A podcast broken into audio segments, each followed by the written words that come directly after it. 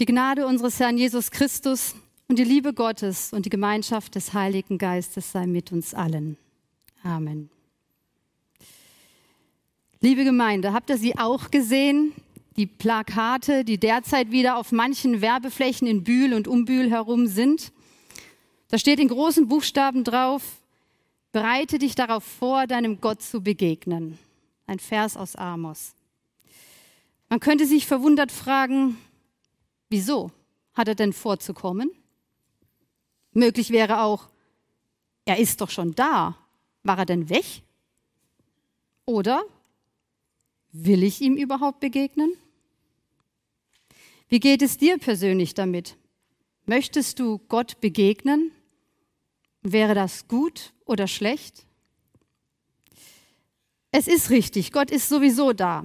Haben wir ja vorhin gesungen, Gott ist gegenwärtig egal ob mir das bewusst ist oder nicht. Und indem ich anfange zu beten oder anzubeten, nehme ich Kontakt mit Gott auf. Und ich begegne ihm. Ich kann ihn aber auch völlig ignorieren, auslachen, verspotten. Das wird zu 99 Prozent keine sofortige spürbare Auswirkung haben. Es gibt aber auch Gottesbegegnungen, bei denen man Gott sichtbar und spürbar gegenübersteht. Und ich möchte mal drei Arten kurz anreißen. Viele denken bei sowas an den Tod. Wenn man sein Leben hier auf der Erde beendet hat, steht man vor Gott. Spätestens da begegne ich Gott ganz sichtbar. Dinge, die ich jetzt tue oder lasse, haben eine Auswirkung auf die Ewigkeit. Jesus hat einiges dazu gesagt und allen seinen Jüngern ans Herz gelegt, sich darauf vorzubereiten. Es lohnt sich mal, die letzte Hälfte des Matthäusevangeliums mit diesem Fokus durchzulesen. Und wie schön, die Sommerpause kommt bald, hat man Zeit für sowas. Bei der Begegnung mit Gott denkt der eine oder andere aber vielleicht auch an die Wiederkunft Jesu. Jesus wird wiederkommen. Den Zeitpunkt hat er nicht genau bestimmt, aber einige Hinweise dazu gegeben, damit wir besonnen reagieren können, wenn die Dinge Form annehmen und Position, äh, in Position kommen und damit wir dann weiterhin auf unsere Aufgaben fokussiert bleiben. Denn der Auftrag Jesu an uns, der ändert sich ja nicht, egal in welcher Zeit wir uns befinden. Egal, ob wir die Wiederkunft Jesu auf Erden noch miterleben oder nicht, wir sollten uns darauf vorbereiten. Auch das hat Jesus uns wärmstens empfohlen, weil darauf liegt zu jeder Zeit ein Mega-Segen. Corrie ten Boom könnte einige, einiges dazu sagen und wenn du sie nicht kennst, dann kannst du sie heute Nachmittag ja mal googeln. Und dann gibt es noch eine weitere Art, Gott zu begegnen, und darum wird es jetzt heute gehen. Nämlich wenn Gott oder ein Vertreter seines Reiches plötzlich spürbar oder sogar sichtbar für einen wird. Meist sind das persönliche Erlebnisse, die andere gar nicht mitbekommen, selbst wenn sie neben einem sind. Die wenigsten erleben so einen visionären Moment. Also, dass sie wirklich in die unsichtbare Welt hineinschauen können und Dinge spüren oder auch hören können, die andere nicht wahrnehmen. Das gibt es durchaus im Reich Gottes. Aber das gibt es auch von Satan ausgehend. Satan hat viele tausend Jahre Zeit gehabt, sich darin zu üben, alles, aber auch wirklich alles zu imitieren und zu fälschen. Darum ist es immer eine gesunde Vorsicht angebracht, wenn Menschen erzählen, dass sie eine Begegnung mit der unsichtbaren Welt hatten. Das kann durchaus sein, das kann wahr sein, aber das heißt nicht unbedingt, dass sie Begegnungen mit Gott hatten. Die Bibel fordert auf, solche Erlebnisse zu prüfen. Dafür gibt es Kriterien. Und auch Christen mit der Gabe der Geisterunterscheidung können einem helfen, solche Dinge einzuordnen. Bei Menschen, die wirklich eine intensive Gottesbegegnung hatten, hatte das oft eine sehr krasse Veränderung in ihrem Leben nach sich gezogen, weil sie in diesem Zusammenhang nämlich von Gott zu bestimmten Diensten berufen wurden, zum Beispiel Gemeindegründungen oder missionarisch-humanitäre Dienste. Die Bibel erzählt von einigen Personen, die das so intensiv erlebt haben. Mose und Daniel und Amos gehören dazu, aber auch genauso Paulus und Johannes. Sie alle hatten krasse Gottesbegegnungen mit Visionen.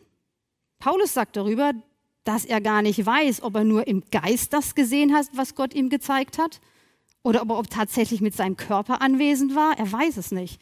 Jedenfalls hat er ganz erstaunliche Dinge vom Reich Gottes gesehen und gehört, für die er keine Worte finden kann, um die auch nur irgendwie annähernd auszudrücken. Unser heutiger Predigtext geht auch um so eine Vision. Und Jesaja versucht zu beschreiben, wie Gott ihm begegnet ist. Er darf in diesen himmlischen Tempel schauen, wo Gott auf seinem Thron sitzt. Engel ihm dienen und ein Altar davor ist mit glühenden Kohlen. Jesaja kennt die Umgebung, denn der irdische Tempel in Jerusalem war ein Abbild von dem göttlichen himmlischen Tempel. Aber das, was er hier sieht, ist so viel gigantischer, so herrlicher, so überwältigender als das, was er von Jerusalem her kennt. Bei dieser Beschreibung wissen wir, dass es nicht mal annähernd das beschreiben kann und rüberbringen kann, wie es wirklich war und wie es immer noch ist. Denn diesen Thronsaal im Himmelreich, den gibt es immer noch. Jedes Mal, wenn wir Abendmahl feiern, uns um Altar rumstellen, dann klinken wir uns ein in das Geschehen, was da im himmlischen Tempel passiert. Wir werden gleich einen Vers hören, den wir auch immer singen, wenn wir das Abendmahl einläuten. Ich lese aus Jesaja 6 die Verse 1 bis 8.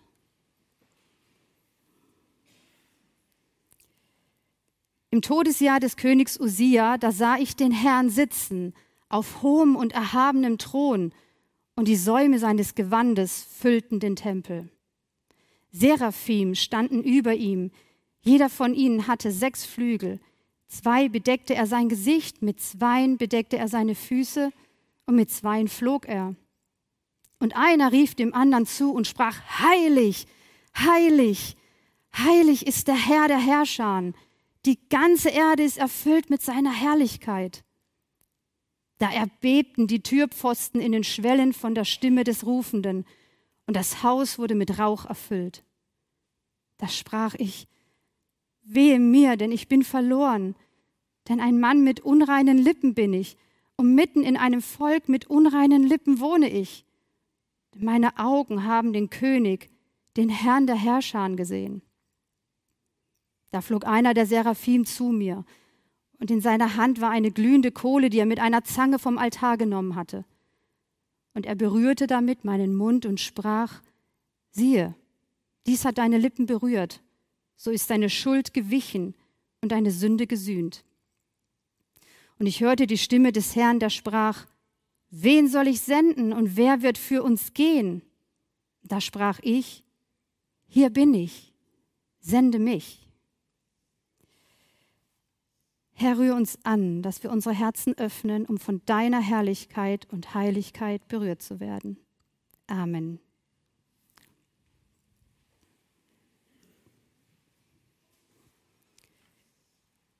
Jesaja beginnt die Beschreibung seiner Vision mit einer interessanten Zeitangabe. In dem Jahr, als König Usia starb. Das war um 730 vor Christus ungefähr. Und dieser Ex-König Usia starb als Aussätziger weil er gegen Ende seines Lebens Gottes Heiligkeit missachtet hatte.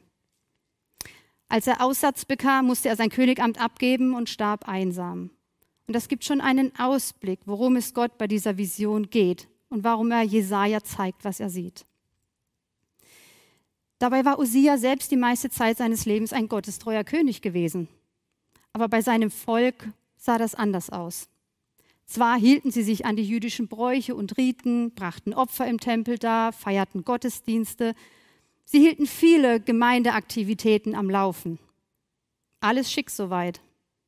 Aber Gott findet das alles richtig übel. Denn das Volk macht das alles nur äußerlich. Im ersten Kapitel vom Jesaja-Buch liest man, was Gott darüber denkt. Und ich fasse hier mal kurz zusammen, was das ist und verwende ein paar Originalzitate daraus. Es ist mir ein Greuel, wenn ich eure verlogenen Gottesdienste, Opfer und Feste sehe. Meine Seele hasst sie. Sie sind mir zur Last geworden und ich bin es müde, sie zu ertragen. Denn meine Gebote und Gesetze sind euch doch völlig egal. Ihr belügt und betrügt sogar die Ärmsten der Gesellschaft. Ihr sündigt wie Sodom und Gomorra und im Gottesdienst Lobt und preist ihr mich? ich wende mich ab von euch, denn ich kann das nicht mehr sehen und eure Gebete erhöre ich auch jetzt nicht mehr. Wenn ihr euch ernsthaft von eurem Verhalten abwendet und euch ändern wollt, dann werde ich wieder hinschauen. Wenn ihr eure Sünden bekennt, dann werde ich euch erhören und vergeben und wieder mit euch sein. Aber zeigt erstmal durch Änderung eures Verhaltens, dass ihr es ernst meint. Und solange bleibt es einfach nur abscheulich, was ihr tut. Werden wir scharf darauf, Gott zu begegnen und wirklich die Wahrheit über uns zu hören, über unseren Gottesdienst, über unser Gemeindeleben, über unser privates Leben? Leben wir besser als die Juden damals? Wir sind eigentlich gar nicht so schlecht, oder? Jakobus hat in seinem Brief über unser so kleines Körperteil, die Zunge, einiges zu sagen. Zum Beispiel, wenn wir unsere Zunge nicht im Zaum halten können, ist unser Dienst für Gott wertlos. Denn mit der gleichen Zunge, mit der wir Gott loben und preisen, verletzen wir Menschen, singen Gott beleidigende Lieder auf Fasching oder sonstigen Festen, besudeln Mitmenschen mit anzüglichen oder zweideutigen Kommentaren, verachten oder beschimpfen Autoritätspersonen, verspotten Politiker, verleugnen Gott. Und das machen wir nur mit unserem Mund. Über anderes ist da noch gar nicht gesprochen. Es ist doch so, alles, womit wir nicht Gott ehren, dient dem Teufel. Denn dem Teufel ist es egal, was wir sagen oder machen. Hauptsache, wir ehren nicht Gott. Wer würde schon behaupten, ein heiliges, sündloses Leben zu führen? Aber die meisten würden sagen, ja, so schlecht bin ich jetzt auch nicht. Die Frage ist nur, mit wem vergleicht man sich? Das erinnert mich an meine Kindheit, als bei uns auf dem Grundstück ein größeres Matschloch war. Es war ausgehoben worden und es hatte tagelang geregnet und der ganze Lehmboden war aufgeweicht. Und wir haben uns als Kinder Latten drüber gelegt und haben uns in die Mitte gestellt und haben um die Wette gewippt. Und immer wenn das Brett auf der Wasseroberfläche aufgeklatscht ist, spritzte der ganze, das ganze Matsch hoch und im Nu waren wir von Kopf bis Fuß mit Matsch vollgehangen. Hätten wir jetzt unsere Mütter gefragt, also wer von uns ist denn jetzt sauberer und wer ist denn annehmbarer? Ich glaube, die hätten überhaupt nicht die Frage verstanden. Die hätten uns völlig entgeistert angeschaut und gesagt, jeder von euch braucht Reinigungsbad von oben bis unten. Und ich denke, Jesaja war sicherlich auch nicht schlechter als die anderen. Und sicherlich hat er auch einige gute Taten getan. Aber was es bedeutet, dem heiligen, absolut reinen, strahlenden Gott zu begegnen, ich glaube, darauf war er auch nicht vorbereitet. Doch mit einem Mal steht er vor dem Thron Gottes und was er sieht, das ist so gewaltig. Unaushaltbar ist die Gegenwart des so heiligen und herrlichen Gottes. Kein Mensch hat eine Vorstellung davon, wie verzehrend Gottes Heiligkeit ist. Gottes Heiligkeit ist nicht so etwas wie eine Schulnote. Er hat eine Eins und wir vielleicht gerade so eine Vier. In Gottes Gegenwart stellt sich keiner mehr hin und denkt, naja, eigentlich bin ich ja gar nicht so ein schlechter Mensch und bestimmt werde ich gleich gelobt wegen meinen guten Taten. Jesaja hat das Gefühl, dass er sterben muss. So ein Schock ist seine Unreinheit und so wenig zu ertragen die Erkenntnis, was Heiligkeit wirklich ist. Und dass das was Mächtiges mit Kraft ist, so furchterregend und gleichzeitig auf eine Art so prachtvoll und herrlich und überwältigend. Jesaja haut es völlig um. Und was er sieht, übersteigt seinen Verstand. Das Gewand Gottes, das füllt den Tempel aus, komplett. Aber es wird beschrieben als etwas, was immer noch weiter ausfüllt, immer noch weiter kommt, ohne dass es überquillt. Gott kommt doch, dann kommt er nochmal und dann kommt noch mehr von ihm, ohne dass es zu viel ist und ohne dass es ein Ende gibt. Wenn wir beten, komm, Heiliger Geist, erfüll diesen Raum, erfüll unsere Herzen, dann ist es genau das, was mit diesem Gewand passiert. Der Heilige Geist ist eigentlich schon da. Aber es gibt immer noch so viel mehr von ihm, was er ausfüllen kann, überfließen lassen kann, ohne dass es zu viel ist. Das ist ein Paradoxon, aber das ist Gott. Es sprengt unsere Vorstellungskraft. Aber es ist völlig gut und richtig zu beten, Heiliger Geist, komm. Und dann komm nochmal. Und dann komm mit noch mehr. Und ich wehre mich auch nicht gegen das, was du tun willst, sondern ich gebe mich dir hin. Komm. Und dann fällt Jesajas Blick auf die Seraphim. Fliegende, engelartige Feuerwesen, die um Gottes Thron herum sind und sie rufen sich gegenseitig zu. Heilig, heilig ist er, der Gott Zebaoth, heilig. Warum reden sie ihn nicht direkt an? Ich weiß es nicht, aber hey, einen König redet man nicht direkt an, es sei denn, du wirst aufgefordert dazu. Und hier ist mehr als ein König. Hier ist der König aller Könige, hier ist der Herr aller Herrscharen. Hier ist Gott, Jahwe.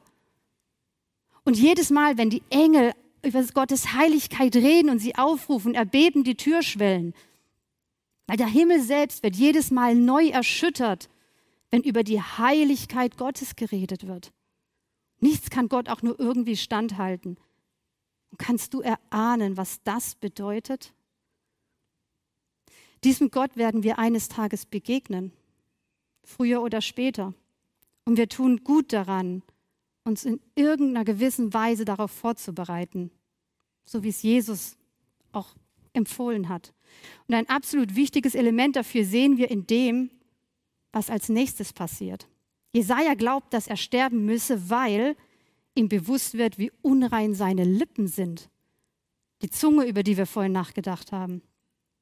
Der ganze Mensch an sich ist unrein allein durch das, was über seine Lippen kommt.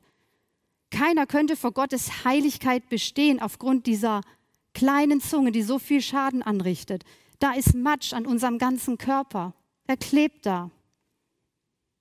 Und Gott hört dieses Bekenntnis, das Jesaja vor dem Altar ausspricht und wie entsetzt er von seiner eigenen Unreinheit ist. Und Gott nimmt das Schuldbekenntnis an und setzt einen Reinigungsprozess in Gang. Ein Seraph nimmt vom Altar eine Kohle und berührt damit Jesajas Lippen. Seine Lippen werden damit nicht beschädigt, sondern geläutert, reingemacht. So wie Gold im Feuer geläutert wird und alles, was nicht Gold ist, muss weichen, muss weggehen und verbrennen. Und hier ist ein wichtiger Unterschied zu der Situation, wenn wir eines Tages nach unserem körperlichen Tod vor Gott stehen.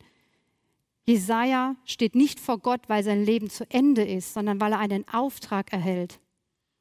Jesus warnt eindrücklich davor und fleht uns an, mit dem Schuld- und Sündenbekenntnis nicht zu warten, bis man vor unserem heiligen Gott steht. Jesus weiß, wovon er redet. Er kommt direkt von diesem Ort. Und wie anmaßend, wenn ich darüber denke, naja, ist er nicht so wichtig, Gott hat mich doch eh lieb.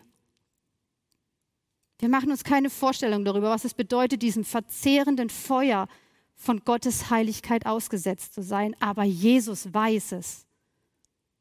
Darum höre ich gern auf darauf. Es braucht dieses Bewusstsein über die eigene Unreinheit. Welche Bedeutung hat ein Sündenbekenntnis, wenn die Tat an sich mir gleichgültig ist? Und wie kann ein Leben mit Gott fruchtbar werden, wenn Gott nicht immer wieder die Dinge wegbrennt, die den Teufel ehren? Es geht nicht darum, dass wir uns permanent klein, schlecht und elend fühlen sollen, sondern dass wir freigesetzt werden von schlechten Gewohnheiten, von Verhaltensweisen, die keinem gut tun und Dinge, die einen belasten. Ja, wer würde denn an sowas festhalten wollen? Das ist doch ein Geschenk. Ein ernsthaftes Sündenbekenntnis macht doch froh und frei. Und das ist doch was Tolles. Es ist was Ernsthaftes, aber es ist was total Tolles. Was für einen wunderbaren Gott haben wir, dass er uns diese Möglichkeit gibt und wir uns nicht selbst da irgendwie rausarbeiten müssten. Oder es bis zum Ende ungewiss ist, hat er mir vergeben oder nicht. Er sagt uns Vergebung zu, wenn wir bekennen. Ja, wie toll ist das denn? Und was für eine Gnade, dass Gott um uns wirbt, uns von Herzen gerne vergibt, damit wir Zugang zu ihm, seiner Heiligkeit und Herrlichkeit bekommen. Wir dürfen diesen heiligen, herrlichen Gott ja sogar Abba nennen lieber Vater. Boah, wir, die ihn oftmals missachten, nicht ehren und meist mehr an seinem Segen als an seinem Herzen interessiert sind. Das allein sprengt doch schon unseren Verstand. Unglaublich, dass Jesus diesen heiligen Ort bei Gott dem Vater verlassen hat, um sich auf Erden auf unseren Matsch einzulassen, damit wir frei davon werden können Unvorstellbar, was ihn das gekostet haben muss. Jesus Christus ist heute der hohe Priester in diesem himmlischen Tempel. Er kann uns direkt alles wegbrennen, was wir ihm bekennen und was Gott nicht die Ehre gibt. Ich muss nicht erst in einer Vision in den Tempel versetzt werden. Ich kann hier und jetzt alles vor Christus bekennen, um Vergebung und Reinigung bitten. Und er wird mich mit geistlichem Feuer läutern. Geistliches Feuer, das ist der Heilige Geist. Geben wir ihm doch die Erlaubnis, uns zu durchforschen und bewusst zu machen, was verbrannt gehört. Und lasst uns das doch dann einfach bekennen. Wir können den Heiligen Geist bitten, uns zu erfüllen und immer wieder neu zu erfüllen, damit sein Feuer in uns brennt. Und hey, das ist das Coole. Feuer hält Feuer aus. Der Heilige Geist in uns macht es möglich, dass wir uns der feurigen Heiligkeit Gottes aussetzen können. Jesaja wird nach diesem Reinigungsprozess losgeschickt, seinem Volk von der Notwendigkeit des Bekenntnisses und der Umkehr zu erzählen. Was sollte uns davon abhalten, das Gleiche zu tun? Dass andere die gleiche Freude und Freiheit erleben können und tatsächlich einem überwältigenden, dreieinigen Gott begegnen können. Ich wünsche mir zutiefst, dass wir uns immer wieder diese Heiligkeit Gottes bewusst machen und dann voller Dankbarkeit regen Gebrauch machen von dem kostbaren Geschenk der Sündenvergebung. Und dass wir dann voller Zuversicht Gott begegnen können und das auch wollen. Und der Friede Gottes, der höher ist als alle Vernunft. Er bewahre unsere Herzen und Sinne in Christus Jesus, unserem Herrn. Amen.